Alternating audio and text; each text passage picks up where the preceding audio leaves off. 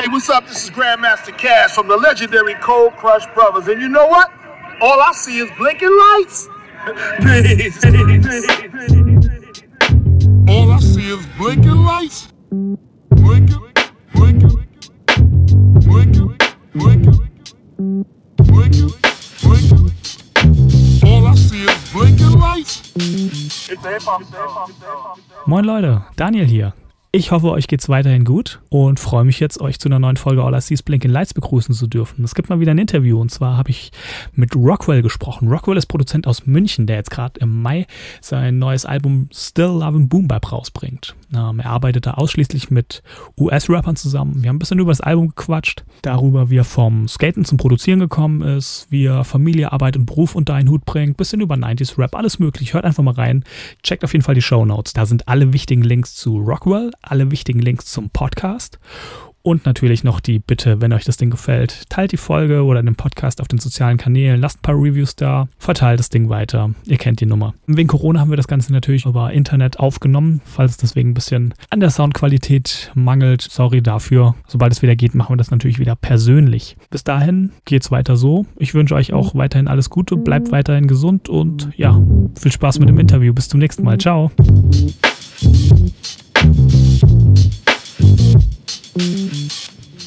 Hallo zusammen und willkommen zu Folge 26 des All I See Blinking Lights Podcasts. Und zu Gast ist Rockwell, äh, Produzent aus München, äh, Beatbustler, ein Drittel der Soul Rocker, macht auch Caps mit den Marauding Mountaineers, hat mit Leuten wie Rusty Jugs, Crack G, Born Unique und auch noch eine Menge andere Leute aus den USA zusammengearbeitet. Ähm, erstmal, hallo Rockwell, schön, dass du da bist. Hi Daniel, cool, vielen Dank, dass ich äh, die Chance bekomme, äh, hier ein bisschen was zu erzählen und ja, freue mich auf das Interview. Ja, sicher. Ähm, wir wollen ja ein bisschen über dein Album sprechen, das, äh, das rauskommt. Mhm. Ich würde aber erstmal gern ein bisschen in deiner Historie sozusagen zurückgehen. Du kommst ja eigentlich aus der Skater-Szene. Und genau, ähm, genau. ich sag mal, wer schon mal irgendwie ein bisschen Tony Hawk oder sowas gezockt hat, weiß, dass ja auch Musik und Skaten ähm, auf jeden Fall Überschneidungspunkte hat. Ähm, Gerade was Hip-Hop, aber auch Punk angeht. Ist ja jetzt nichts Ungewöhnliches. Aber jetzt erstmal die Frage, wenn du so aus diesem Skater-Bereich kommst, wie bist du denn von da zu Hip-Hop und dann vor allen Dingen zum Produzieren gekommen? Weil, ähm, ja, wie schon gesagt, du bist ja Produzent, äh, machst hauptsächlich Beats. Genau. Äh, in den 90ern, äh, also ich bin jetzt auch schon ein bisschen älter, ich bin 41, in den 90ern ist da schon eine gute Zeit her. Ähm, ja, halt so zwischen 15 und keine Ahnung, 25 ähm, waren wir halt so eine riesige Skate-Crew hier bei uns, äh, wirklich so 20 Leute und sind eigentlich fast jeden Tag äh, nach der Schule geskatet oder dann halt auch während dem Zivildienst und noch während dem Studium ständig draußen gewesen eben und ähm, ja, ganz am Anfang in den 90ern ähm, habe ich so ein bisschen so Skatepunk, Hardcore, aber auch ein bisschen Metal gehört und dann ähm, kam halt ähm, Anfang der 90er natürlich echt die ikonischen Alben irgendwie äh, Wu-Tang, 36 Chambers und so weiter und mhm. so fort. Dann habe ich das schon ein bisschen angefangen und bin damit in Berührung gekommen und fand das cool, habe aber nebenbei immer noch ziemlich viel andere Musik ähm, gehört und dann, ähm, ja, viele aus meiner Crew quasi haben eben immer Rap-Zeug gepumpt und es war dann eher so, ja, Mitte, fast schon Ende der 90er, ich glaube 97 ist Farside, das Farside-Album äh, rausgekommen mit Drop und so weiter, mhm. ähm, was mich dann echt mega krass gepackt hat und ab da habe ich eigentlich wirklich hauptsächlich so, ja, Underground-Rap-Zeug gehört. Also Farsight war ja eigentlich damals jetzt nicht Underground-Rap, weil mhm. das Zeug, was ja jetzt eigentlich nur, ähm, sagen wir mal, ja, heute nicht mehr so eine breite Hörerschaft erreicht, weil ja der Rap, der momentan äh, im Radio gespielt wird und sonst irgendwie größer angesagt ist, meistens ein anderer ist. Damals war das ja jetzt das, was man halt da so gehört hat, quasi. Ja, State of the Art damals einfach sozusagen. Ja, genau. Natürlich gab es auch schon kommerziellere Sachen damals, aber das war nicht dann so krasser Underground, wie es jetzt heutzutage wäre. Aber da hat es mich halt echt total gepackt und wir haben halt äh, damals eben auch gerappt und hatten eine Crew, mhm. äh, die hieß Dicke Lippen. ähm, ja, genau, das war ein, ein Spätzle von mir, der Philipp. Äh, äh könnt auch mal schauen, Instagram at pbv ähm, P-E-B-E-F-A-U, der macht jetzt noch meine ganzen Videos. Ähm, also der hat zum Beispiel von meiner letzten Single ähm, mit Will Deluxe, The Time Is Now, hat er das Video gedreht und geeditet und von, der Video mit, äh, von dem Video mit M-Dot, äh, da war er auch eben beteiligt. Und er war quasi ein Rapper äh, davon, Doc Mock, und ich war, war der andere Rapper, Inex. Und ähm, der Heinz, ein anderer guter Spitzel, der jetzt immer noch äh, meinen Sound mischt und mastert, der hat damals aber auch noch gerappt und Beats gemacht. Mhm. Ähm, und zusammen waren wir dann noch mit dem DJ Uppercut, dem Michel, äh, das war unser DJ. Und ähm, ja, da haben wir halt schon äh, ein Album rausgebracht und auch eine Single auf Vinyl und waren damals sogar in der, in der Juice mal Newcomer des Monats. Ich glaube 2003 war das. Und irgendwann war es aber bei mir halt so, dass ich, ja, ähm, ja, ich bin irgendwie für mich, habe ich eben beschlossen, dass ich so ein bisschen aus dem Rappen rausgewachsen bin, weil ich nicht so, also ich hätte ewig lang irgendwelche Battle-Texte und so weiter machen können. Mhm. Das irgendwie hat das für mich aber halt nicht so gut funktioniert. Und ich muss auch dazu sagen, ich war jetzt nie so die krasse Ram Rampensau und war eben mega gern da auf der Bühne, sondern ich war eigentlich immer lieber so ein bisschen, ja, eigentlich fast im, Hintergrund. Mhm. Genau. Und deswegen habe ich dann halt irgendwann ähm, angefangen, äh, ja, auch mal drüber nachzudenken, irgendwie Beats zu machen. Hat aber dann eigentlich echt noch ewig lang gedauert, bis ich damit wirklich angefangen habe. Äh, das war dann erst 2008, mhm. wo ich dann gestartet habe, Beats zu machen. Und ähm, ja, ich finde, wenn man halt eben selber rappt oder ewig lang, das waren ja da dann auch schon ähm, irgendwie über zehn Jahre, wo man dann Rap hört oder fast 15 Jahre, ähm, ich finde, die meisten Leute, die so tief dann im, in dem ganzen Rap-Zeug drin sind, die können eigentlich, wenn sie sich ein bisschen damit beschäftigen, auch passable Beats machen.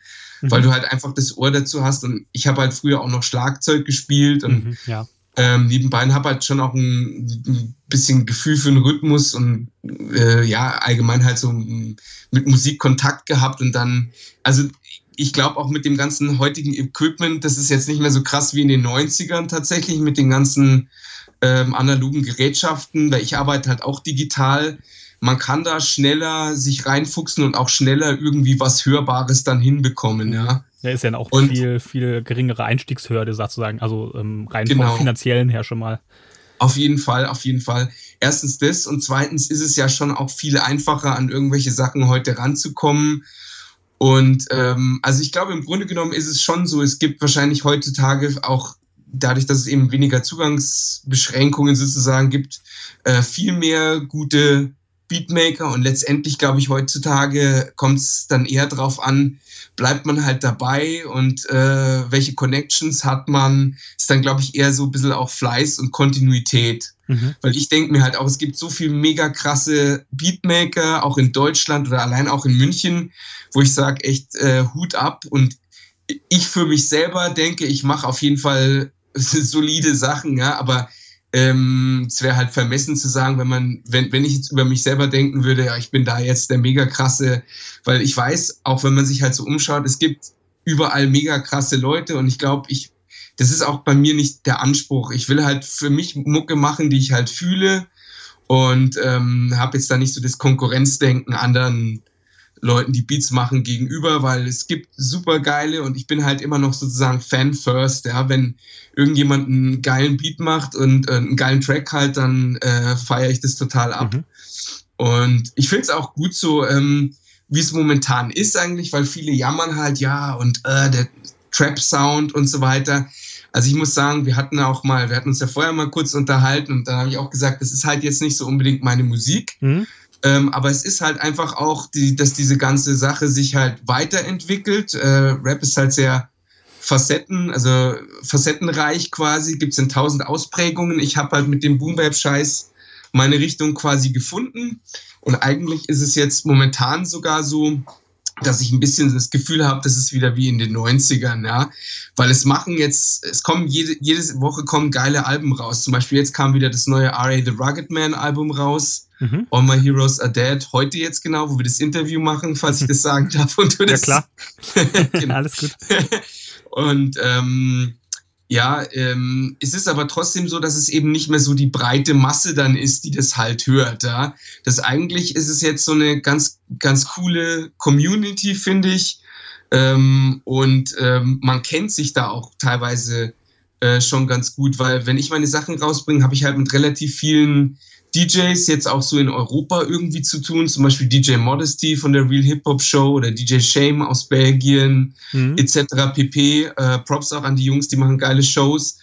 Und das sind halt eigentlich gar nicht so viele Leute, die dann dieses Zeug spreaden, aber ähm, sind schon noch einige, vor allem eben jetzt, denke ich mal, so ab 30 irgendwie, die das ganze Zeug halt hören, aber es ist halt nicht so, ja, nicht so die Massensache eben. Und deswegen fühle ich mich da irgendwie selber auch ganz gut aufgehoben. Mhm. Natürlich könnten manche Leute irgendwie sagen, ja, der macht halt immer diesen Sound, der halt ist wie früher irgendwie vielleicht auch einfacher gestrickt. Und ja, aber das ist halt das, was ich selber halt auch höre und hören will. Ja, natürlich könnte ich jetzt was mega Komplexes machen. Ähm, fünf Minuten Beat äh, mit tausend, äh, äh tausendmal Variation und etc. pp das würde ich schon alles hinkriegen, aber das wäre halt nicht so das, was ich halt für mich machen will. Mhm. Ne? Und die Leute, denen es halt gefällt, für die ist es was und für die anderen gibt es ja genug andere Sachen, denke ich mir dann immer. Ja, das ist ja auch das Schöne mittlerweile an der Szene, dass durch die einfache Zugänglichkeit ähm, ganz viele neue Einflüsse da sind und sozusagen für jeden ein bisschen was da ist und so ähm, für jeder äh, das finden kann, was ihm irgendwie Spaß macht am Hip-Hop. Auf jeden Fall, ja. Also es ist wirklich, und ich meine, ich bin jetzt nicht. Ähm, total engstirnig, dass ich jetzt sage, ich höre mir jetzt äh, nichts an, was jetzt nicht irgendwie den 90er Boom Bap Flavor hat. Nee, wenn mir was gefällt, dann gefällt mir das. Also ich höre halt zum Beispiel ähm, schon auch gerne mal jetzt, keine Ahnung, sagen wir mal, ich fahre jetzt im, äh, mit dem Auto irgendwie äh, in Urlaub und dann höre ich gerne auch sowas wie Daft Punk oder so, ja. Mhm. Also irgendwie so ganz andere Sachen, ähm, die halt irgendwie einen guten Vibe dann rüberbringen und ähm, wenn ich halt Rap-Zeug höre, ist es meistens schon so diese, dieser 90er-Style. Da kommen ja jetzt halt eben auch immer noch geile neue Sachen raus, jede Woche, wie gesagt.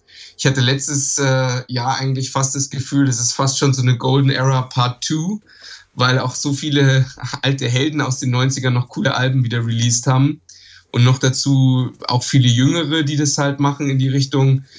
Und ja, also es ist halt das, was mir bei der Rap-Sache eben am besten gefällt, immer mhm. noch. Ja, ich mag es halt auch, das ist auch auf meinem Album eben so, wenn jetzt äh, ganz oft, äh, ich glaube, bei meinem Album ist es sogar in eigentlich jedem Track, wenn in der Hook Scratches eben sind, richtig geile. Ähm, das habe ich damals schon so gefeiert bei irgendwelchen Mixtapes, wie zum Beispiel DJ Amir oder DJ BK und so weiter, wenn da am Anfang erstmal Intros waren, wo auf einem geilen Beat halt mal zwei Minuten gescratcht wurde, zum Beispiel. Ne? Und ähm, deswegen baue ich halt so Sachen immer noch ein bei mir und ähm, ist halt das, was mir da, was ich da halt so gerne hören möchte, wenn ich jetzt an, an Rap denke eben. Ja. Ja, du hast ja auch schon erwähnt, diese ganze Weiterentwicklung, die geht ja auch in alle Richtungen. Also wenn ich mir jetzt gerade mal sowas äh, anschaue wie das ganze Griselda Camp, das ist ja im Prinzip moderner 90er-Rap, das Erbe davon, gerade wenn man jetzt die, die alten Wu-Tang-Sachen hört, dann kann man da doch gut, gute Verbindungen herstellen. Ja, genau. Also ich finde es auch, es ist eigentlich auch total krass, weil das Zeug ist ja eigentlich mega sperrig von denen. Ne? Das, ist ja jetzt, das ist wirklich mega sperrig. Und ähm, ich fand es immer so krass, dass das auf einmal jetzt doch so groß wird halt. Aber da kommt halt vieles dazu. Die Typen sind, glaube ich, halt einfach geile Charaktere. Ähm, ja. Die rappen halt, also der eine gut, ähm, Conway, es kommt natürlich wieder auch diese Geschichte aller 50 Cent mit denen hier angeschossen und mit, bei ihm sieht man es halt natürlich auch ziemlich krass. Mhm. Westside Gun mit seiner krassen Stimme auch und das ist, glaube ich, so der, der das Zeug, äh, das ganze Label da so ein bisschen. Ja, mit, dann ähm, mit dieser ganzen Kunst- und Wrestling-Verbindung genau. noch rein und. Hm? Genau, genau. Und Benny the Butcher ist, finde ich, eigentlich da den krassesten Rapper. Und die Beats von Derringer, die sind halt auch so richtig eigentlich 90er-Style mit viel ähm, Drum-Loop-Geschichte äh, auch benutzt und ähm, teilweise echt so Downbeat irgendwie total total langsam. Ähm, ich habe da letztens auch so einen Remix gemacht. Ich glaube, der war 81 BPM oder so. Mhm. Ist halt auch krass. Ähm, aber ich, das ist halt wirklich, das kann ich auch echt feiern von den neuen, neueren Sachen zum Beispiel, weil es halt es ist ein bisschen Neues gemischt halt mit dem, mit dem alten Vibe, sogar fast schon irgendwie so Anfang der 90er irgendwie. Ja, schön. Eine lebendige Hip-Hop-Szene sozusagen. Ja, finde find ich schon. Also es gibt echt wirklich viele Sachen, äh, wo ich, wo ich echt ähm, lustigerweise, obwohl ich ja selber früher gerappt habe, ähm, habe ich mittlerweile nicht mehr so viel Berührungspunkte zu deutschem Rap. Mhm. Ähm, das ist ja mittlerweile eigentlich so eine krasse Szene, weil damals in den 90ern gab es halt, ähm, also Mitte der 90er gab es halt, da habe ich auch noch diesen legendären Sampler Alte Schule von MZ mhm. irgendwie hier ja. auf CD daheim. Da hat es irgendwie alles so angefangen und gefühlt war es in Deutschland da noch so ein bisschen oldschooliger als in, in den USA halt. Ähm, und dann ging es aber ja mega krass los, halt dann Ende der 90er natürlich mit den ganzen Klassikeralben. Ja. Und heutzutage ist es wirklich, äh, ist es echt krass. Also ich glaube, ich kenne da viel zu wenig. Natürlich kenne ich schon ein paar Sachen, was so in die Richtung geht von dem, was ich jetzt höre. Zum Beispiel Morlock natürlich. Äh, auch mega geile Sachen, die der immer rausbringt. Ja. Und ähm, ja, aber leider irgendwie auch ähm, kaum was gemacht mit deutschen MCs. Vielleicht werde ich das mal, werde ich das mal ändern. Ähm, mal gucken, weil ähm, es ist jetzt nicht so, dass ich jetzt äh, nie da total Bock drauf hatte. Die Ami-Sachen haben sich halt immer irgendwie daher ergeben, dass ich ähm, den Sound halt natürlich seit Anbeginn quasi gehört habe. Und ähm, da immer auch so ein bisschen den Hintergedanken hatte, ich habe total Bock mit Leuten zu arbeiten, von denen ich selbst irgendwie Platten oder CDs zu Hause habe. Mhm. Ähm, aber ich werde auch, glaube ich, mal ähm, da was mit deutschen Rappern machen. Also vereinzelt habe ich das auch teilweise schon mal ähm, mit einem Münchner, zum Beispiel Essence heißt mhm. der. Das ist der Basti, ist auch ein Spitzel von mir. Und ähm, der war 2010 ähm, bei dem New Yorker Label Kingslink Records. Ähm, da habe ich so ein bisschen auch eigentlich meine Ami-Connections gestartet, weil die haben zum Beispiel die Natural Elements, die kennt man noch aus den 90ern, ähm, gesigned gehabt. Und zum Beispiel eine Crew House of Raps, das waren, glaube ich, acht Leute. Und die haben auch mit DJ Premier damals einen Track gemacht. Ähm, und danach dann eine zweite mega geile Single, haben sich aber dann getrennt, bevor sie das Album rausgebracht haben. Aber über die Connection bin ich auch noch an ziemlich viele äh, äh, US-MCs quasi rangekommen. Und der Basti, der Essence, der ist eben aber auch aus München und hat auf Deutsch gerappt. Und mit dem habe ich drei Tracks gemacht damals. Ähm, und der hat jetzt ewig lang nicht gerappt und fängt jetzt aber gerade wieder so ein bisschen an. Und jetzt bin ich mit ihm mal in Kontakt, dass wir wieder einen Track machen.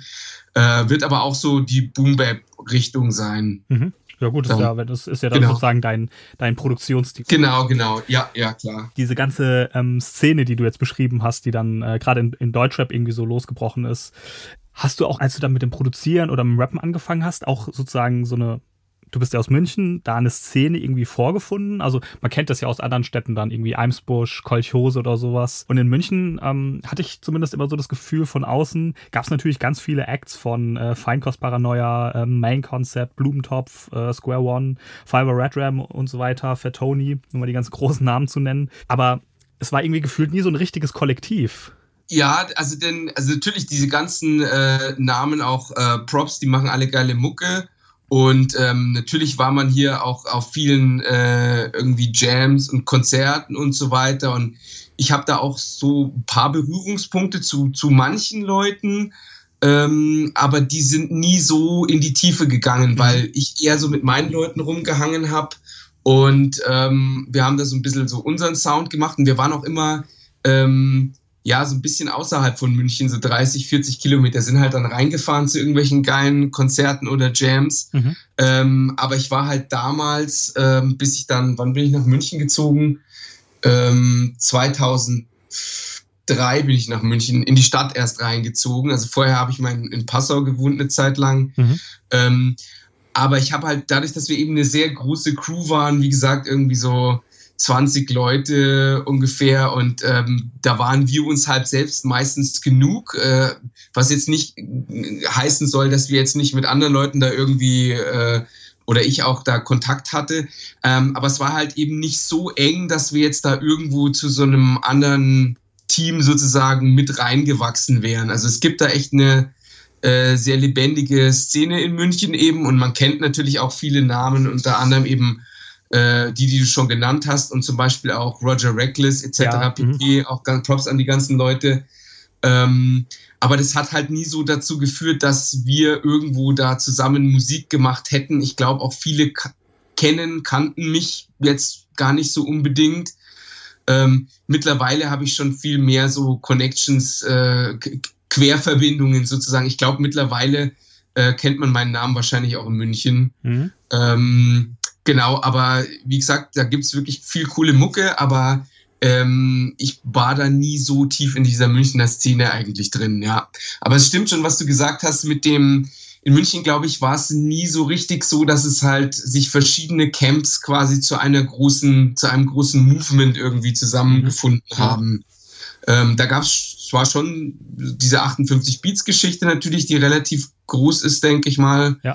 Ähm, aber ansonsten gut, natürlich Feinkost, ja klar. Ähm, das war auch, die waren auch mega krass oder sind auch immer noch mega krass. Gibt es ja jetzt natürlich so in dem Rahmen nicht mehr, aber das haben wir natürlich auch alles gehört. Auch äh, Main Concept und so weiter. Mhm. Ähm, ja, war alles alive and kicking sozusagen, aber ähm, war jetzt nichts, mit dem ich jetzt direkten Kontakt halt hatte, ja. Okay. Und wenn wir jetzt bei München sind, also ähm, was mir jetzt aufgefallen ist, wenn man nach deinem Namen ein bisschen googelt oder Interviews liest, ähm, fällt immer wieder der Begriff Murder Munich. so, äh, ja, wo, woher kommt denn dieser Begriff und äh, was, was, äh, was ist denn die Bedeutung von diesem Murder Munich?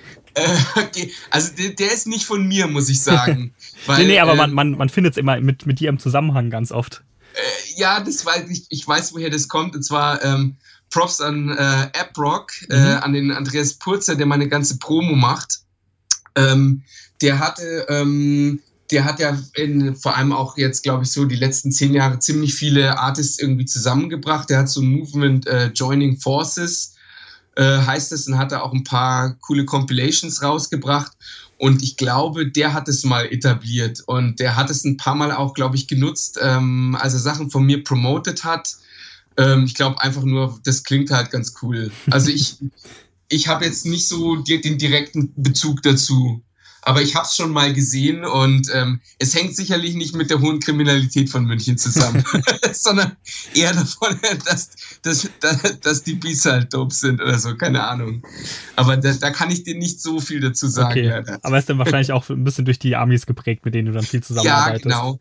Ich glaube, weil mhm. der, der Andri ähm, macht eben auch, ähm, dem muss ich auch nochmal hier Danke sagen, weil der wirklich ähm, mich sehr, sehr, sehr viel supportet und mir auch wirklich schon sehr viele Türen ähm, geöffnet hat. AppRock, Bloglove. Ähm, ja, äh, auf jeden Fall ähm, genau. Shoutouts an der Stelle. Der hat ja auch äh, uns zusammengebracht und noch das ein oder andere Interview.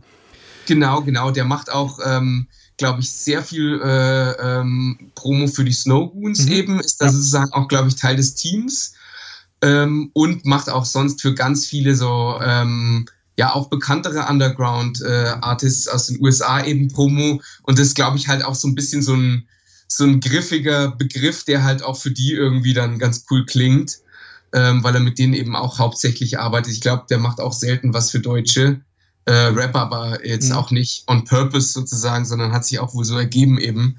Aber ja, genau, der benutzt das eben auch immer, äh, oder nee, immer nicht, aber häufig mal in seinen äh, Posts. Und ähm, ja, genau, so ist das eben zustande gekommen. Okay. Und ähm, du hast jetzt auch schon die, äh, deine Ami-Connections sozusagen ein bisschen angesprochen. Ähm, genau. Wie läuft denn aber dir überhaupt so der ganze Workflow ab? Du wirst ja nicht äh, für jeden Song irgendwie rüberfliegen wahrscheinlich oder irgendjemand wird hierher kommen. Ja, genau. Also da gibt es Unterschiede. Also äh, ganz oft war es zunächst mal übers Internet, wie zum Beispiel eben beim äh, M-Dot mhm. ähm, und beim, ähm, beim Will, beim Will Deluxe. Ähm, da hat man sich natürlich, in M-Dot habe ich über die Connection vom AppRock eben auch quasi erstmal online natürlich kennengelernt. Dann habe ich ihm ein paar Beats geschickt und dann war es eben so, dass er hier auf Tour gegangen ist und dann haben wir uns getroffen ähm, im Studio vom Tommy.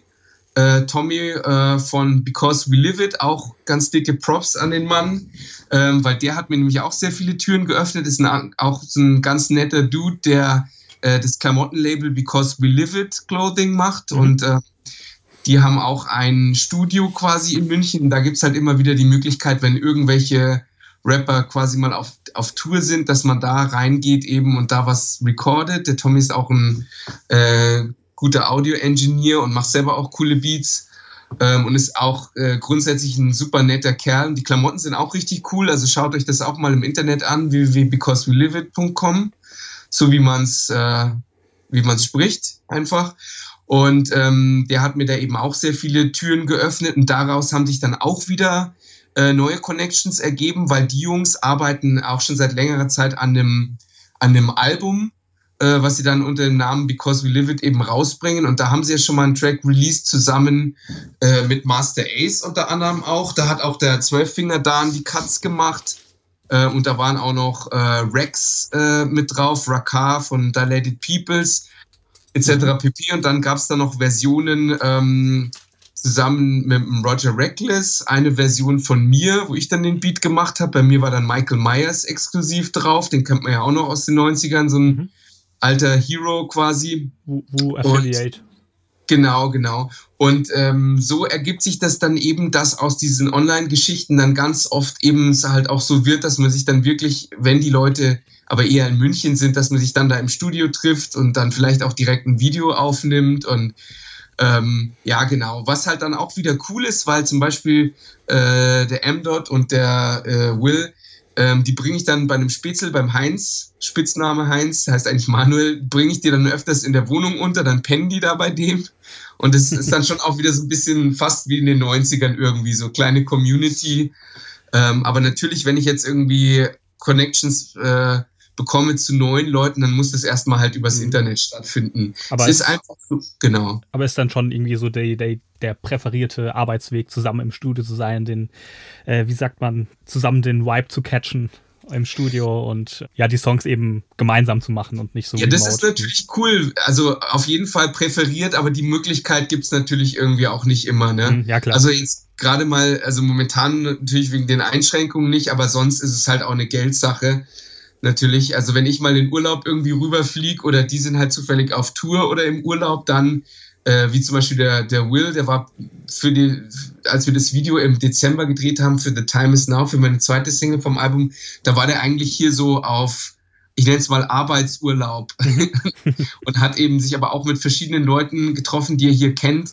Ähm, zum Beispiel mit dem Chuck Joris aus Dortmund, auch an den nochmal Props, weil ähm, der hat mir die Connections äh, zum Willy vermittelt.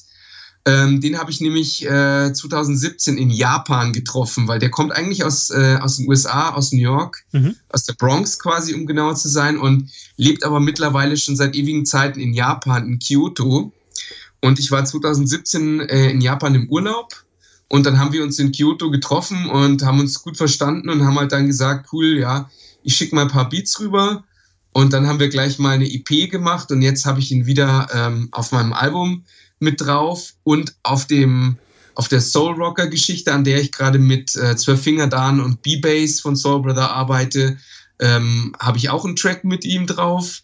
Und ja, das ist einfach ähm, der Mike und der, der Will, die sind einfach super, super nette Typen, äh, lustig, ähm, sind halt auch zuverlässig, muss man sagen. Das ist halt schon cool, wenn man halt auch weiß, man kriegt ein Feedback oder die Leute liefern auch was ab mhm. und die liefern dann auch zwei Verses ab äh, und eine Hook oder zwei Verses und nicht einen. Also ich habe da alle möglichen wilden Sachen halt auch schon erlebt. Ne? okay. Genau wir haben jetzt schon ein bisschen über, über deine Einflüsse gesprochen und auch dein Produktionsstil ist ja sehr ganz klar von so 90er US-Rap geprägt. Mhm. Und da ist erstmal die Frage, ähm, das Album heißt ja auch Still Loving Boom Bap. Ähm, was ist denn für dich so erstmal das Besondere an diesem, an diesem Sound, an dieser Soundästhetik, an diesem Produktionsstil, was dich daran fasziniert und begeistert, dass du dich da so sehr drauf eingeschossen hast? Boah, also ähm, ja, ich mag halt einfach ähm, dass die ganze Geschichte eben durch das, Gesam durch das Sampling hat halt eine Wärme irgendwie. Ja? Das liegt natürlich auch an dem Originalmaterial, was dann gesampelt wird. Deswegen so rein elektronische Beats, äh, wenn es um die Rap-Geschichte geht, die fühle ich meistens nicht so. Irgendwie ist da für mich was anderes, eine andere Tiefe dahinter, wenn diese Sachen halt gesampelt sind. Ich mag halt dann auch diese ja, diese, diese Drums und ich liebe es halt, wenn Scratches dabei sind. Also ähm, ich glaube, ja, ich habe halt die klassischen Vorbilder da. DJ Premier ist mhm. für mich äh, God Mode äh, mal 1000 sozusagen. Pete Rock natürlich und das war letztens eben auch ähm, echt mega cool, als dann ähm, ähm, von die erste Single von meinem Album mit äh, M-Dot Roadrunner, die hat es wirklich bei DJ Premier ähm, auf Sirius Satellite Radio geschafft. Mhm. Und das ist dann für mich halt wirklich so eigentlich der größte Erfolg, ja, dass DJ Premier meinen Track gehört hat, für gut genug befunden hat, ihn da zu spielen. Besser kann es eigentlich nicht laufen, ja. Und dementsprechend, ähm, ja, es hat einfach diesen bestimmten Vibe, der mich halt, ähm, ja, immer noch, wenn da ein Track kommt und äh, ähm, der mich halt extrem packt, dann ist das wirklich wie vor 20 Jahren, wo ich mir denke, wow, das ist mega krass. Und wenn da noch geile Cuts dabei sind ähm, und dann alles stimmt für mich. Ich kann es gar nicht so richtig beschreiben, aber ähm, es lässt mich einfach nicht so richtig los. Mhm. Vielleicht auch ein bisschen Nostalgie dabei, oder?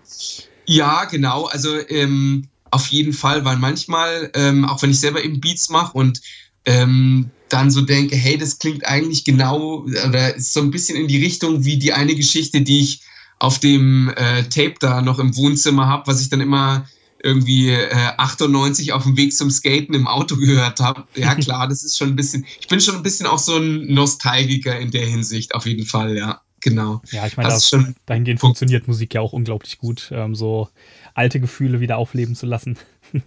genau, ja, klar. Also wie gesagt, ähm, für die jüngere Generation, die halt vielleicht mit ganz anderen Beats aufwächst, ist es in 20 Jahren wahrscheinlich genauso. Weißt du, die machen dann halt die Art von Beats, äh, weil sie halt vielleicht damit dann aufgewachsen sind, ist ja auch alles okay. Jedem mhm. hat halt jede Generation auch sozusagen ihre andere Ausprägung von der ganzen Geschichte. Ja, sicher. Ich meine, es gab ja im Prinzip auch schon ähm, die Vorreiter vom 90er-Rap, die dann äh, auch den 90er-Rap schon, schon, sozusagen nicht verstanden haben und äh, immer noch ihre genau. äh, Electric Boogie äh, lieber hören möchten oder sonst was. Ah, da ist es tatsächlich bei mir auch so ein bisschen so, dass mir manche Sachen so von Ende der 80er und so, die sind mir auch zu sperrig.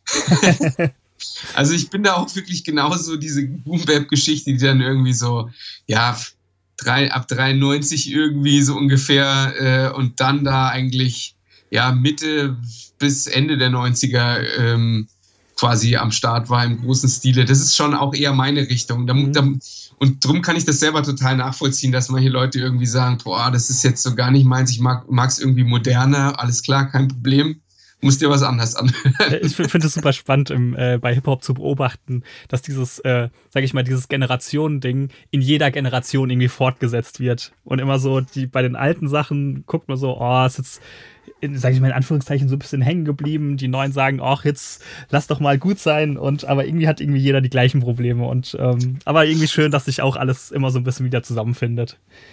Auf jeden Fall. Vor allem ist es auch, denke ich mal, jetzt so in meinem Alter, ich kann halt auch anderes leben lassen. Ja? ja. Also ich denke mal, wenn man halt ein bisschen jünger ist, vielleicht so Anfang 20, hat man auch eine Tendenz, ein bisschen Sachen halt radikaler zu sehen. Äh, das ist totale Scheiße und warum gibt's das? Und, mhm. und man ist halt da schon auch ein bisschen entspannter, weil man halt vielleicht mehr gesehen hat und auch weiß, ja, das kann alles schon koexistieren, gar kein Problem. Ja. Man sucht sich halt dann äh, seins raus, beziehungsweise hat man sich in dem Alter halt eben auch eher schon gefunden und ist dann eben selbstbewusster mit dem, worauf man sich da halt festgelegt hat. Also ja, kann, kann das alles nachvollziehen, jede Sichtweise. Kein, ist ja dann auch wieder so ein bisschen eine, ein Teil von Hip-Hop, so dieses Rebellieren und äh, sich abgrenzen und seinen eigenen Style definieren. Das ist ja eigentlich purer Hip-Hop. Irgendwie schon, ja. Und vor allem, was halt echt lustig ist, ähm, wenn ich manchen Leuten das erzähle, was ich da sonst noch mache und denen das dann zeige, weil äh, ja zum Beispiel auch bei mir in der Firma halt ähm, mhm. äh, bin halt in der Werbung, da müsste man halt eigentlich denken, dass alle Leute irgendwie total cool sind. Und dann kommt halt auch oft diese typische hey, Yo Yo und so, oh. wo ich mir halt denke, ist okay, einer brennenden Mülltonne oder so. Ja, ja, wo ich mir dann aber schon denke, also ähm, hey, das gibt's jetzt irgendwie schon mal 30 Jahre, hätte man mal irgendwie ja. von dem mega krassen Klischee äh, mal runterkommen können. Aber das sind halt vielleicht auch Leute, die eben ganz andere Sachen hören und dann nie Berührungspunkte ja, haben. Von daher auch alles gut. Aber es ist doch wieder lustig, wie man dann auch so immer noch mit solchen Stereotypen äh, konfrontiert wird, auf jeden ja. Fall. Ja, so ein ganz großes, äh, ganz großer Stereotyp, so auch aus den 90ern, ist ja so dieses Real Rap und Anti-Sellout-Thema, was ja auch so ein bisschen in deinem äh, Pressetext angeschnitten wird und auch so, sag ich mal, der Titel ist ja Still Loving Boom Bap, aber wenn ich mir dann das äh, Cover anschaue ähm, von deinem Album, äh, mhm. verrät es ja auch, dass da noch ganz andere Bereiche mittlerweile sind, dass man versucht, irgendwie die Musik, die man liebt, aber ähm, halt auch Job und vor allen Dingen Familie auch irgendwie unter einen Hut zu bringen. Und das versuchst du ja auch so ein bisschen auf dem Album zu, zu thematisieren und ist, glaube ich, auch für ganz, ganz viele, für den Großteil der Musiker auf jeden Fall ein Thema. Ja, klar. Vor allem, ähm, ich meine, heutzutage ist es eben so, ich glaube, da gibt es halt wirklich nur noch die äh, ein paar Topseller, die wirklich irgendwie von, ihren, von ihrer Musik leben können. Aktuell ja sicherlich auch schwieriger, weil jetzt gibt es halt keine, keine Auftritte etc. Ja. Und äh, selbst wenn irgendwelche Streaming-Zahlen da jetzt stark in die Höhe gehen, äh, das, was man da bekommt, ist ja wirklich sehr übersichtlich. Ähm, und ich bin da schon froh, dass ich eben so einen normalen 9-to-5-Job habe, wo ich dann auch von der Musik her machen kann, was ich will. Das heißt, ich, ich ähm, bin jetzt nicht, ich bin jetzt ganz entspannt, ja, wenn ich mir halt denke, okay, äh, ähm, ich krieg da mal Betrag X äh, irgendwie vom Label überwiesen, ist das schön, selbst wenn nichts kommt, auch egal, ja. Den Luxus habe ich halt dadurch natürlich und dementsprechend kann ich auch genau die Musik machen, auf die ich Bock habe und muss jetzt nicht irgendwie schauen, ja, ähm, ist da jetzt irgendwie ein Hit dabei oder so, der mir jetzt da Geld in die Kassen spült, was heutzutage ja eh auch sehr schwierig mhm. ist. Ähm, ja, natürlich bin eben auch Familienvater mittlerweile. Äh, unser Kleiner ist jetzt ähm, eineinhalb und ähm, ich bin sehr dankbar. Ich habe eine sehr entspannte Freundin, äh, die mich trotzdem immer noch die Musik machen lässt, natürlich.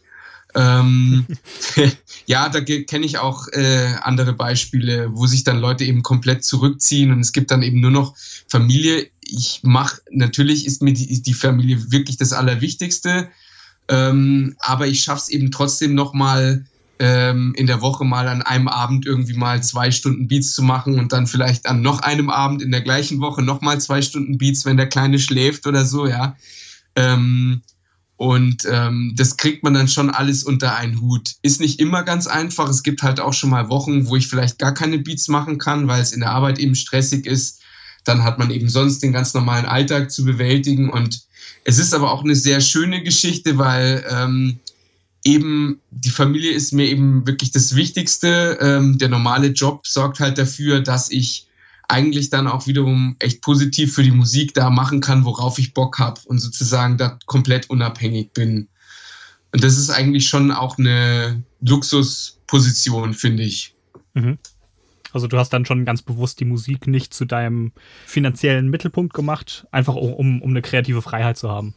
Ja, also es wäre aber auch vermessen, jetzt zu sagen, ich hätte das machen können bisher. Ja, also ich ja, bin gut, jetzt auch nicht so bekannt, Geschichte. dass ich irgendwie jetzt ähm, da sagen hätte äh, können, ich verkaufe jetzt jeden Monat für 1000, äh, das würde ja auch nicht mal reichen, für, für 3000 Euro Beats oder so, mhm. ja, oder kriege jetzt da immer so viel von irgendwelchen Labels reingespült. Nee, also es hätte sich, muss man ganz ehrlich sagen, so die Chance jetzt gar nicht geboten, das zu machen. Und noch dazu kenne ich ein paar Leute, die von, davon leben müssen. Ähm, und ein Spitzel von mir ist das, der macht tatsächlich wirklich große Filmmusik äh, für ganz bekannte deutsche Kinofilme. Und der struggelt halt eben auch, ähm, weil er natürlich einmal dann vielleicht im Jahr kriegt er dann 50.000 Euro überwiesen, aber er hat dann auch noch Studiomusiker zu bezahlen und davon gehen dann Steuern ab und dann mhm. bleiben ihm davon irgendwie 10.000 Euro.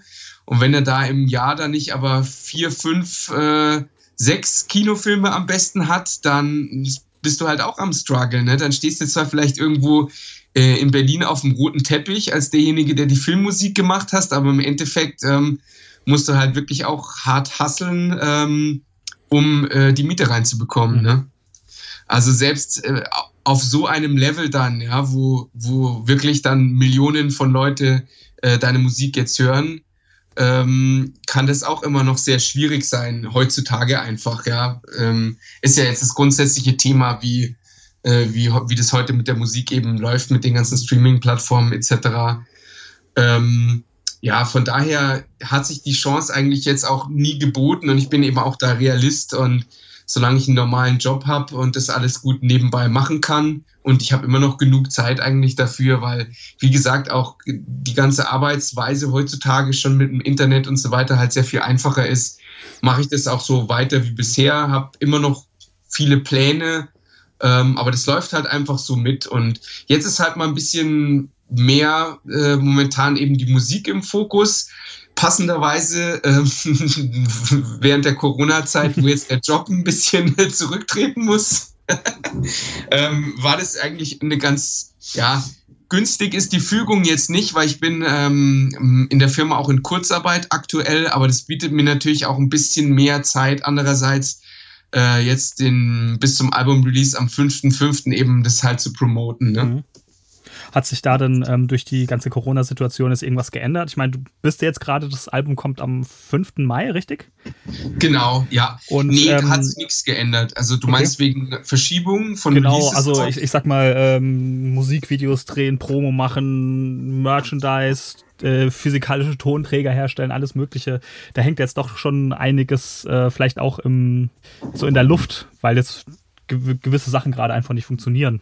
Ja, also theoretisch ja. Bei mir war es eben so, ähm, ich bringe mein äh, äh, Album auf Vin äh, Vinyl digital auf dem Label raus. Mhm. Ähm, es ist aktuell so, momentan ist kein Vinyl geplant. Ähm, muss ich sagen, leider. Aber ähm, ich habe halt auch so ein bisschen Einblick, ähm, was halt sonst so an Stückzahlen verkauft wird, auch bei großen Acts. Also wirklich ein 90er Jahre Heroes und ähm, das sind halt Stückzahlen, wo man sich denkt, wow, das ist ja fast gar nichts irgendwie. Mhm. Ähm, ich, da mag es schon die ein oder andere Ausnahme stark nach oben geben, aber so im Durchschnitt werden da wirklich nur noch geringe Stückzahlen aktuell verkauft. Und da muss man halt so ein Label auch verstehen, wenn die natürlich jetzt auch nicht sofort sagen, ohne zu wissen, wie das Album dann läuft, hey, ja, wir machen auf jeden Fall 100 oder 200 äh, Platten. Klar. Ähm, ich werde mal gucken eben, also das ist jetzt alles ganz cool angelaufen. Ich habe wirklich mega positive Resonanzen bekommen auf die beiden ersten Singles. Ähm, ob ich vielleicht irgendwie das Vinyl dann noch in der Kleinauflage dann nachschießen kann. Für da werde ich mal dran arbeiten. sozusagen. Genau, genau. Mal gucken, ähm, entweder vielleicht sogar über Crowdfunding oder ich kriege das Label doch noch überredet mhm. oder ich zahle es dann selber und verkaufe es. Das muss ich mal gucken. Ähm, ich habe natürlich den Wunsch, das wäre schon geil, wenn ich mir das äh, äh, auch auf Vinyl ermöglichen kann, aber aktuell, da das Album eben äh, überall nur digital rauskommt, ähm, gibt es da jetzt keine Verzögerung. Mhm. Was ein bisschen schade ist, ähm, wir haben jetzt eben zwei Singles schon released, Roadrunner mit M-Dot und The Time Is Now mit Will Deluxe äh, und Zwölffinger Dan. Ähm, ich bin mit QNC in Kontakt. Ähm, äh, Q-Ball und Kurt Cazell, die sind auch auf meinem Album drauf und ähm, das wird auch noch eine Single. Und die wollten eigentlich in New York ein Video drehen. Das klappt halt momentan nicht. Mhm, ja. Und dementsprechend werden wir da mal gucken, ob es halt, ob sie mir Bildmaterial schicken und wir dann eine animierte Geschichte draus machen, weil das wird halt, ich möchte dann auch nicht halt ein halbes Jahr nochmal vergehen lassen nach Album-Release, sondern lieber ein bisschen kompakter eben vier Videos rausbringen, irgendwie so äh, über vier Monate oder so oder fünf Monate. Mhm. Ähm, das ist ja schon eher relativ weit dann gespreadet, aber macht für mich jetzt nicht so Sinn, dann irgendwie nächstes Jahr da nochmal ein, ähm, ein Video nachzuschießen, weil dann sind halt auch neue Projekte am Start, wofür es dann vielleicht ein Video gibt. Ja, sicher. Ähm, genau. Aber ein drittes Video wird es jetzt von dem Album auf jeden Fall noch geben. Ähm, ein Track mit M-Pulse, das ist ein äh, Rapper aus Virginia.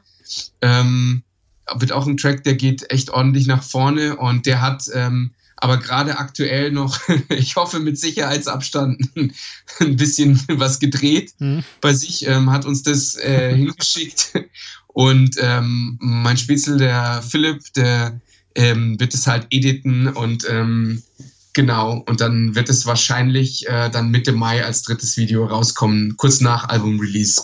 Okay, cool. Und ähm, wir haben jetzt schon ein bisschen auch über das äh, Thema gesprochen. Also zum einen auf der einen Seite Still Loving Boom Bap, aber auf der anderen Seite auch so dieses Familienleben und äh, Arbeit und Musik unter einen Hut bringen. Wird das auf dem Album auch irgendwie, sage ich mal, textlich verarbeitet? Weil du bist ja sozusagen nur für die Beats zuständig. Ähm, bist du da irgendwie in, in, Kommunikation mit den MCs oder haben die da freie Hand oder wie, wie, wie regelst du das? Genau, also ist es eigentlich so, ähm, normalerweise lasse ich, weil ich jetzt auch nicht der Muttersprachler bin, ich mhm. Kann zwar sehr gut Englisch und bin es ja auch gewöhnt, mit dir, also auch in der Firma kommuniziere ich halt jeden Tag auf Englisch. Ähm, ist es aber so, dass ich den, den Rappern halt freie Hand lasse, was die da textlich verarbeiten wollen. Ähm, weil ich halt glaube, dann können die sich da auch, also es mag vielleicht, ich habe es noch nie gemacht, ich werde es aber auch mal ausprobieren, so in diese Konzeptalbum-Geschichte. Ähm, das kommt vielleicht noch, aber bisher war es eben so, dass ich den Leuten da absolut freie Hand gelassen habe. Dementsprechend ist halt mein Album eigentlich so eine Art Compilation aus verschiedensten Tracks mit verschiedensten Rappern. Mhm. Und ich habe eben aber eigentlich einen, einen Rahmen gesucht, einen thematischen Rahmen, wie ich dieser Compilation sozusagen irgendeinen Halt geben kann. Und es ist halt alles diese Boom-Bap-Geschichte.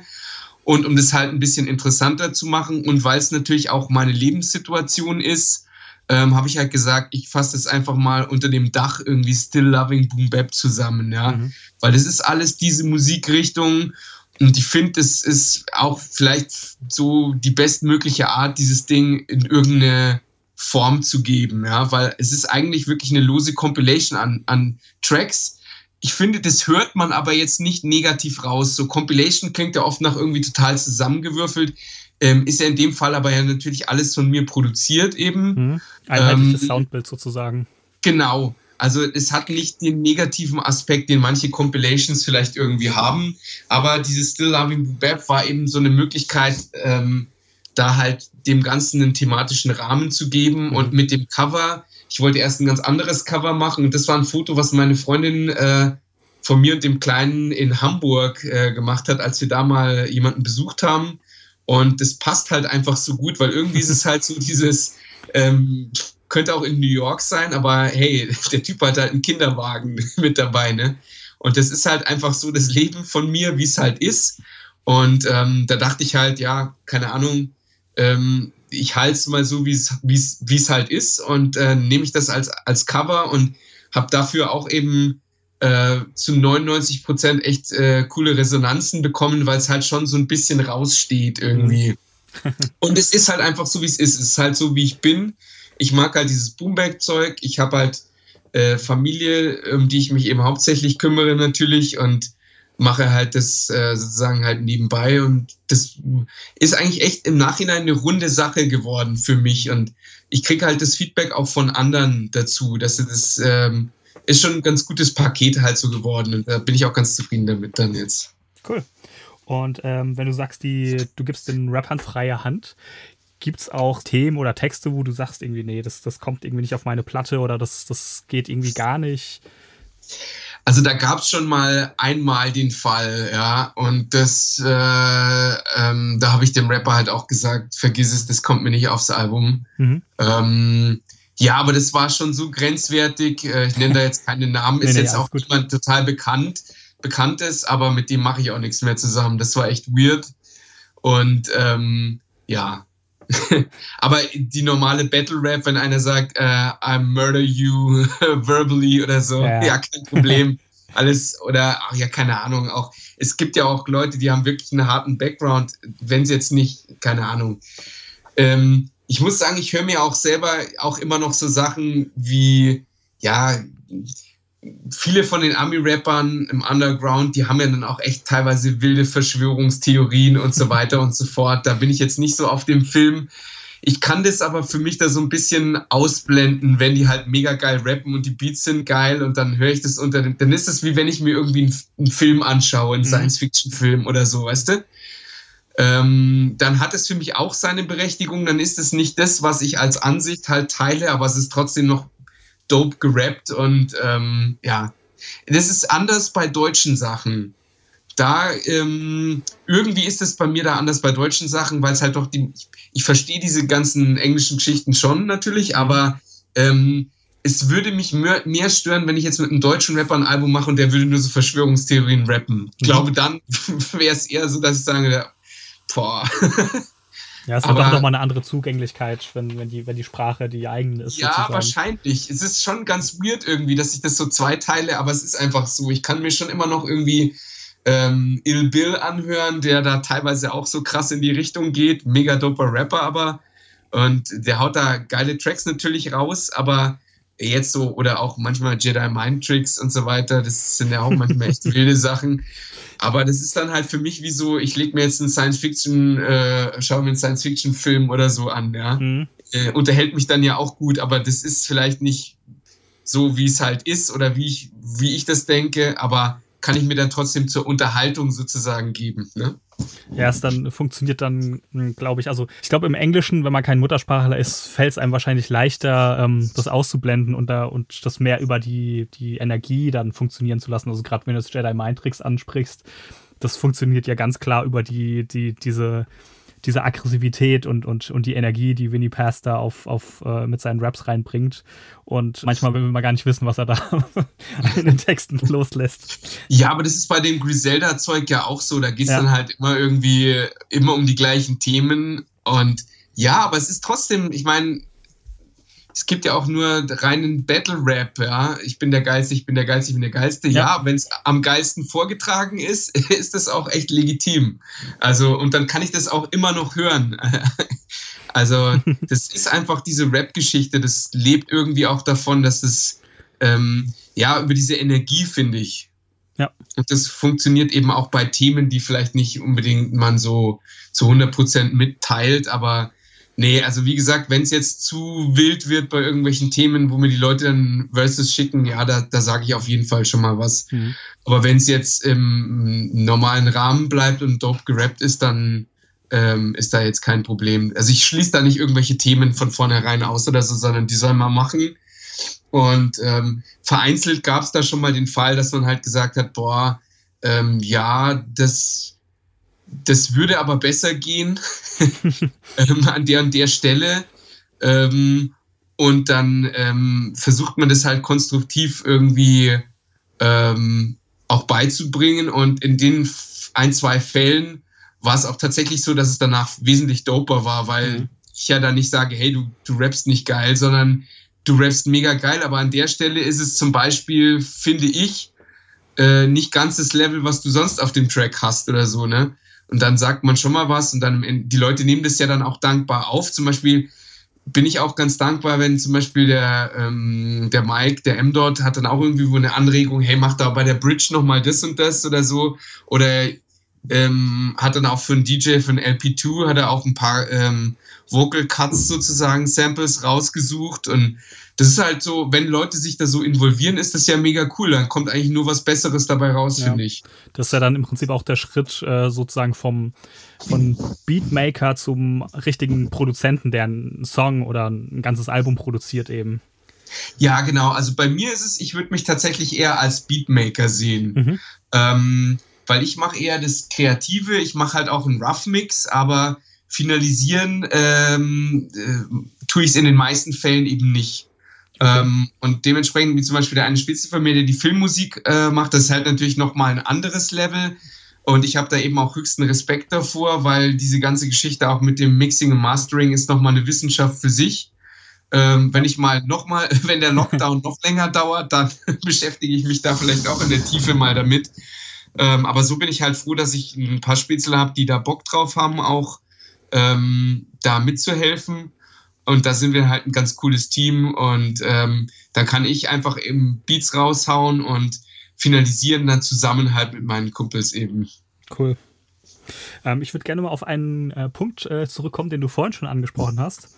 Und zwar ähm, hast du erwähnt, dass du dann so ja ein oder ein paar Mal die Woche abends ein, zwei Stunden Zeit hast, um mal Beats zu machen. Ist es für dich dann auch irgendwie ähm, wie soll ich sagen, ähm, setzt sich das auch irgendwie unter Druck, dass du weißt, dass du so einen eingeschränkten, sag ich mal, Zeitrahmen hast? Also es, es, kann ja durchaus sein, dass das ein positiver Druck ist, der dich richtig anheizt oder schon einer, der schon fast so ein bisschen die Kreativität hemmt. Nee, mich heizt, äh, also mich motiviert es eher, mhm. weil ich habe irgendwie immer das Gefühl, wenn ich dann mal richtig motiviert bin eben, ähm, äh, also es gibt halt natürlich auch so Tage, da bin ich dann irgendwie nach der Arbeit total müde und dann ähm, habe ich noch den Kleinen ins Bett gebracht, dann ist es irgendwie 9 Uhr und dann mache ich mal so eine halbe Stunde, dann suche ich vielleicht einfach nur ein paar Drums raus oder check ein paar Samples und fange so ein bisschen was an und merke dann aber, boah, da kommt irgendwie nichts Gutes dabei raus. Mhm. Aber dann habe ich zumindest meistens irgendwie so einen positiven Zwischenschritt, hey, vielleicht ein cooles Sample gefunden oder schon mal ein bisschen so ein Drum-Arrangement gemacht für einen kurzen Loop. Äh, damit kann man dann weiterarbeiten und dann ich sehe das halt so Step by Step an und dann mache ich halt das nächste Mal, suche ich mir dann vielleicht ein dope Sample dazu oder eben nochmal dope Drums und dann mache ich da weiter, aber ganz oft sind die besten Beats eigentlich die, die tatsächlich so, wo das Grundgerüst vielleicht so innerhalb von eineinhalb Stunden irgendwie dann steht. Mhm. Äh, schon mal so 16 Bars jetzt äh, vielleicht nicht so grob, äh, also nur grob arrangiert oder so. Ähm, und da macht man dann ein bisschen dran weiter. Ähm, nee, aber mich motiviert es eher. Also ich sehe das jetzt auch nicht, wenn an einem Abend, einem Abend nichts zusammengeht, dann ziehe ich da für mich immer was Positives bei raus. Dann mache ich am nächsten Abend halt weiter. Und ich habe irgendwie dadurch auch gefühlt nicht so viel Ausschuss, was ich halt jetzt gar nicht verwenden kann. Also von zehn Beats verwende ich meistens irgendwie echt so sechs oder sieben. Mhm. Ähm, was ist da so dein, dein ähm, ähm Entscheidungskriterium? Also musst du es selber feiern oder ähm, wie entscheidest du sozusagen für dich, was, was rausfliegt an Beats? Ja, ich muss es selber feiern und ähm, ja, manchmal schicke ich es halt so an äh, zwei Kumpels von mir eben. Ähm, der eine ist halt auch mega kritisch. Der mhm. sagt gleich so ein Dreck, wenn es mal echt scheiße ist. Ähm, aber auch andererseits habe ich dann natürlich auch, ich höre ja auch schon so lange die Mucke. Also es gab auch schon Fälle, wo halt jetzt ähm, da habe ich das mal rumgeschickt an meine Spätzle und äh, die haben halt alle gesagt, boah, nicht so meins. Und für mich war das aber gefühlt irgendwie so eine Single und dann habe ich es gemacht und dann war die Resonanzen mega positiv. Mhm. Ähm, da habe ich natürlich auch für mich selber das Selbstbewusstsein, dass ich da entscheide selber, was jetzt cool oder was, was nicht so cool ist. Aber es gibt manchmal so Grenzfälle, da frage ich dann einfach nur mal so und heißt aber nicht, dass wenn die jetzt sagen, hey, vorher ist so gar nicht meins, dass ich dann so Beats verwerfe, aber ist dann mal interessant äh, zu hören, was so andere Leute dazu sagen, natürlich. Genau. Okay. Aber im Endeffekt entscheide ich natürlich selber, was ich da nicht benutze oder was ich benutze. Und ähm, ja, manchmal liegen Dinger hier auch ewig lang im, auf der Kiste rum und dann schicke ich die irgendeinem Rapper und der feiert es dann total. Und an, alle anderen fanden es halt haben es halt gar nicht gefeiert, den ich es vorher geschickt habe vielleicht. Es gibt halt dafür jeden, jeden Beat äh, irgendwo seinen Platz da draußen, glaube ich. Wenn du sagst, die Sachen liegen auf der Kiste, ähm, was für eine Kiste meinst du denn? Also du hast ja schon ja. gemeint, äh, bist digital. Genau. Mit, mit Kiste heißt Rechner bei mir, ja, genau. Ja, ich arbeite tatsächlich mit FL Studio Professional mhm. ähm, und habe halt noch äh, eine Akai MPD Pads hier ähm, sozusagen, da kann ich ja dann auch sozusagen die Sounds äh, zusammenschnipseln und da auf die einzelnen Pads legen und das dann halt wie bei einer MPC einspielen. Mhm. Und dann habe ich hier halt noch so ein äh, MIDI-Keyboard. Ähm, ja, aber im Grunde genommen findet, findet halt alles am Rechner statt. Ich habe ja auch noch Turntables, äh, wo ich natürlich Sachen sample. Ich sample aber auch echt ähm, von digitalen Quellen. Also mir ist es total egal, wo, wo was herkommt. Hauptsache die Qualität ist passabel. Und für mich ist es einfach der schnellste Workflow. Ich habe natürlich total Bock, ähm, mal irgendwann mir eine, eine MPC oder vielleicht sogar eine Emo SP äh, zu holen.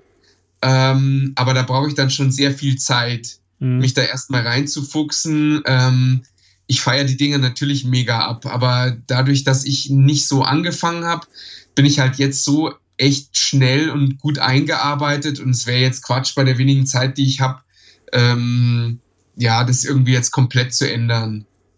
Ja, ähm, also es passt so für mich und ähm, was ein ganz nettes Kompliment war, ich habe halt von vielen Leuten eben gehört, also man hört es jetzt nicht so raus natürlich bei meinem Album, dass der jetzt keine äh, ähm, analogen Gerätschaften beteiligt sind. Also ich mache jetzt nichts künstlich irgendwie, kein Vinylrauschen irgendwo rein, wenn in irgendeinem Track mehr Vinylrauschen drin ist, dann kommt es halt von der Ursprungsquelle natürlich. Mhm. Ähm, es ist halt vielleicht eher so der Style, wie ich meine Beats halt so mache, dass das halt auch in dem Vibe halt ist. Aber nee, sonst also wirklich alles digital eben, aber ich sample halt alles. Mhm. Ähm, Drums etc. Genau. Also ich versuche halt das Moderne mit dem Traditionellen zu kombinieren zwangsweise eigentlich, weil ich halt so angefangen habe, aber steht für mich noch auf der Agenda, irgendwann mal mir ein analoges Gerät äh, ranzuholen und da halt auch mal einfach rumzuprobieren. Mhm. Einfach weil die Kisten, die sind halt, ja, es wäre halt natürlich für mich auch schöner, ich hätte hier so eine geile MPC irgendwie stehen, ja, dann würde ich die auch mal aufs Cover nehmen oder so. das kann ich natürlich nicht machen. Ähm, nee, es sind echt mega geile Geräte und äh, ist auch in Planung, dass ich mir so eins hole Ähm, aber spielt für mich jetzt aktuell beim Produzieren halt keine Rolle. Ja.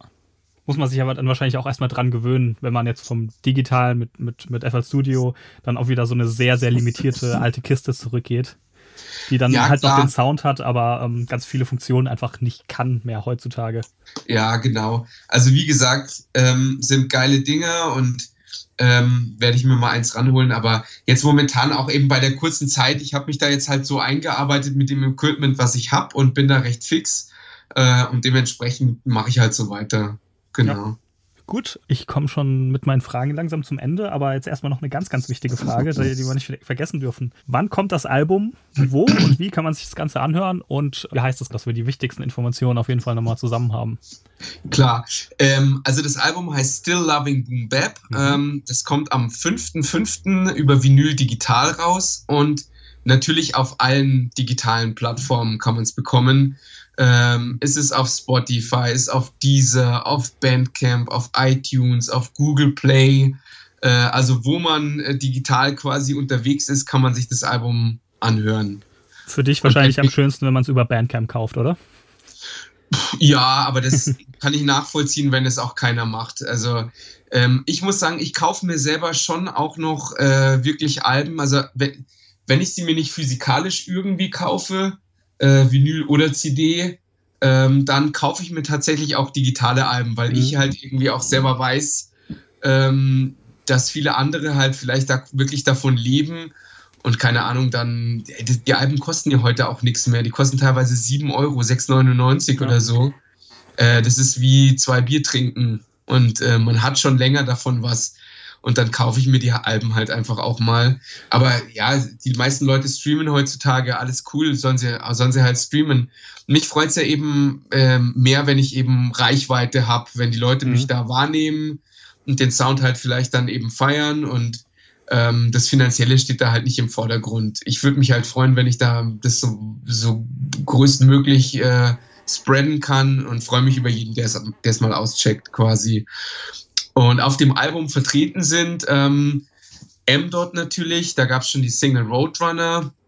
Ähm, die ist auf Goon Music auf dem YouTube-Channel rausgekommen. Äh, mhm. Das ist ein Sublabel von den Snow Goons.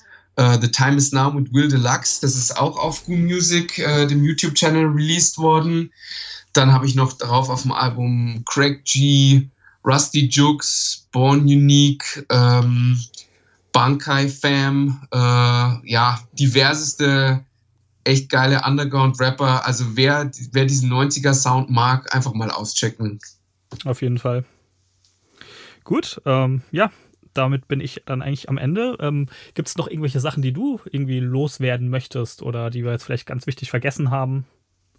Also ich wollte mich einfach nochmal bei den ganzen Leuten bedanken. Ich habe sie ja zum Teil eben auch schon mal ähm, immer angesprochen ähm, weil ich sehe das halt auch echt als Teamsache irgendwie an. Mhm. Ähm, ich wollte mal mich bedanken eben beim, beim Philipp, äh, pbv auf Instagram, der macht mega geile äh, Videos, also ist Fotograf, Video-Editor. Wenn ihr mal irgendwas ähm, zu schneiden habt zum Beispiel oder ihr braucht ein animiertes Video, wendet euch einfach an den. Äh, ist ein mega netter Dude und auch, äh, der macht es auch richtig geil. Dann der Manuel, aka der Heinz, der meine Sachen abmischt. Äh, der AppRock natürlich für die ganze Promo-Arbeit. Ähm, Tommy von Because We Live It. Dann auch mal ähm, noch Props an die Jungs von Soul Brother. Ähm, da wollte ich auch noch mal kurz was dazu sagen. Wir arbeiten da an einem Album ähm, unter dem Namen Soul Rocker. Das mhm. ist natürlich eine Kombination aus Soul Brother und Rockwell.